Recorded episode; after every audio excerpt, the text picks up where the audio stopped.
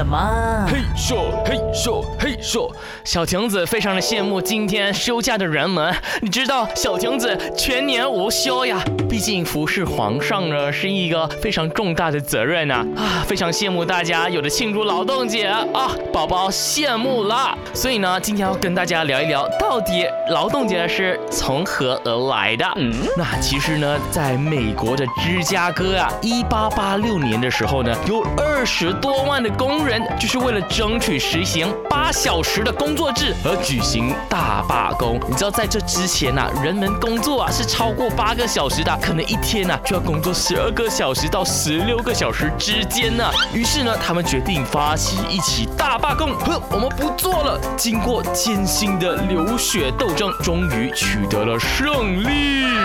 是，在几年之后呢，在巴黎举行的一场代表大会当中，恩格斯他就宣布说，五月一号就是国际劳动节。于是大家就可以在这个美妙的日子睡到自然醒，去想一想过去三百六十四天当中是自己是多么的辛苦。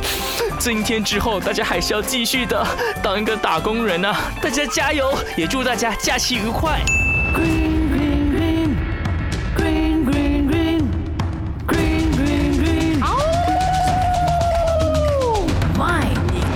什么